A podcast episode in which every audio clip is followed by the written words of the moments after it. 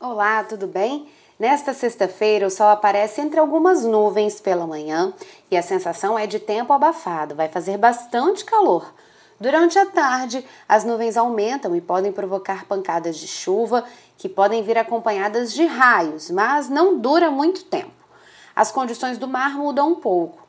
As ondas ficam entre um metro e um metro e meio de altura nesta sexta e também ao longo do fim de semana. O período de pico fica em torno dos 8 segundos e a direção predominante é de leste.